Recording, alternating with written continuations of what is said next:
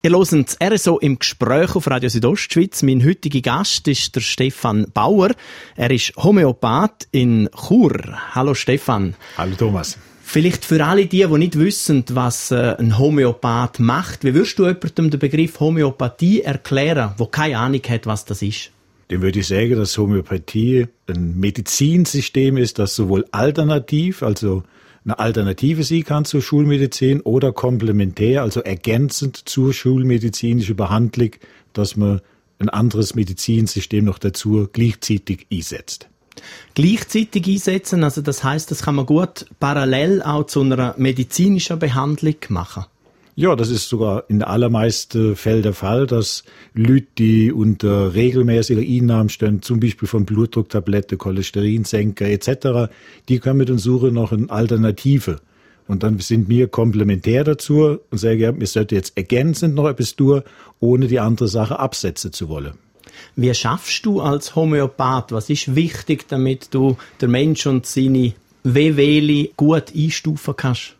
Das Wichtigste für mich ist das persönliche Gespräch. Darum mache ich das halt nicht gerne am Telefon oder Skype-Sitzige, sondern wirklich im Sprechzimmer.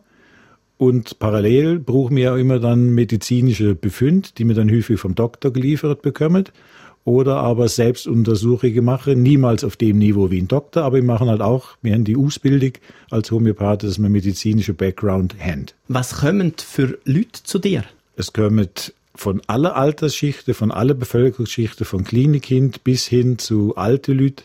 Manchmal kommen hoffnungslose Fälle, die einfach sagen, sie würde gerne in Friede sterben können.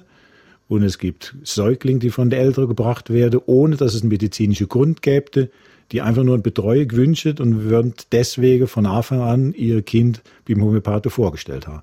Was macht für dich die Homöopathie aus? Also, was ist der Grund, dass du die für die richtig entschieden hast? Mir hat schon immer sehr interessiert, wie Menschen ticken, wie Menschen funktionieren. Und das ist in meinem Berufsleben immer etwas gewesen. Mich hat der Mensch interessiert. Und in meiner Grundausbildung im medizinischen Bereich habe ich immer mehr gesehen, dass es für mich nicht aufgeht. Dass man immer mehr medizinische Sachen erfährt, aber der Mensch immer mehr ausblendet wird. Und ich wollte den Mensch ins Zentrum setzen und habe dann Homöopathie entdeckt und bin immer tiefer eingetaucht. Du bist nicht von Anfang an Homöopath gewesen. Du hast einen spannenden Werdegang, auch unter anderem über einen Teil von der, von der Medizin. Warum du in Chur gelandet bist und wie du zu der Homöopathie gekommen bist, über das reden wir im zweiten Teil vom RSO im Gespräch. RSO im Gespräch. Das ist das RSO im Gespräch. Heute mein Gast, der Stefan Bauer. Er ist Homöopath. Man hört deiner Stimme grundsätzlich an. Du bist nicht von Chur, du kommst aus Deutschland. Wie kommt ein Deutscher nach Chur? Per Zufall. Ich habe damals im Spital geschafft und habe gefunden, in Deutschland, in dem System, mit den Arbeitszeiten, so wird ich nicht weiterleben. Und haben dann beschlossen, damals mit meiner Frau zusammen, wir gehen in die Schweiz und haben mehrere Spitäler gesucht und sind dann per Zufall in Chur gelandet, haben uns verliebt in Chur und sind hängen geblieben. Was macht für die Faszination aus von Chur? Chur ist relativ klein, aber ist doch so groß, dass sie alles bietet. Und wir haben ringsum so viel Landschaft, was wiederum gigantisch ist. Die Ferieecke der Schweiz hat es Kies, als ich damals nach Graubünden gekommen bin und das hat mich immer wieder fasziniert und ich finde es heute noch fantastisch, von Reise zurückzukommen und zu wissen, da bin ich daheim. Du bringst gerade mehrere Werbespots rein, da bin ich daheim, die Ferienecke vor Schweiz. Der Begriff gibt es, glaube ich, jetzt nicht mehr. Das heißt, du bist schon relativ lang in der Schweiz und in Chur.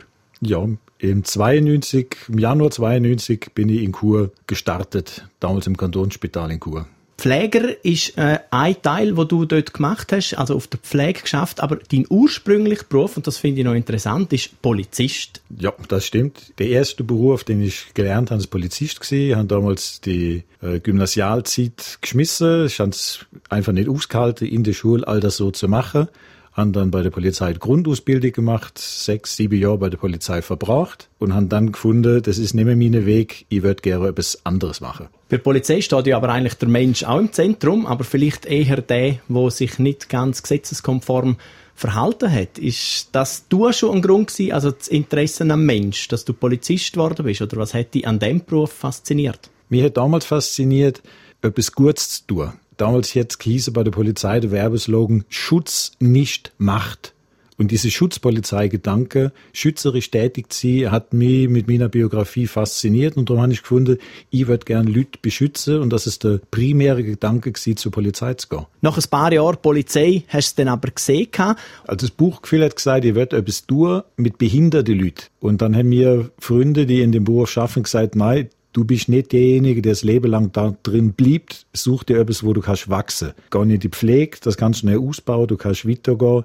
Und dann ist die, auf die Kollegen gehört und bin drum in die Psychiatrie und habe die Grundausbildung in der Pflege drei Jahre in Deutschland gemacht, in einem großen psychiatrischen Krankenhaus. Was ist der Grund, dass du nachher weiterentwickelt hast Richtung Homöopathie? Ich habe schon während der Zeit parallel Homöopathie-Bücher gelesen und habe eigene Selbsterfahrungen gemacht, so mit Stirnhöhleentzündungen, mit hier und da mal Verletzungen, mich selber homöopathisch zu behandeln oder die Freundin. Aber es ist nicht weitergegangen, weil ich keine Schule gefunden habe, die das auf einem anständigen Niveau hätte anbieten können als Beruf zum Erlernen. Und nachher hast du es aber gleich gelernt. Du bist heute ausgebildeter, studierter Homöopath.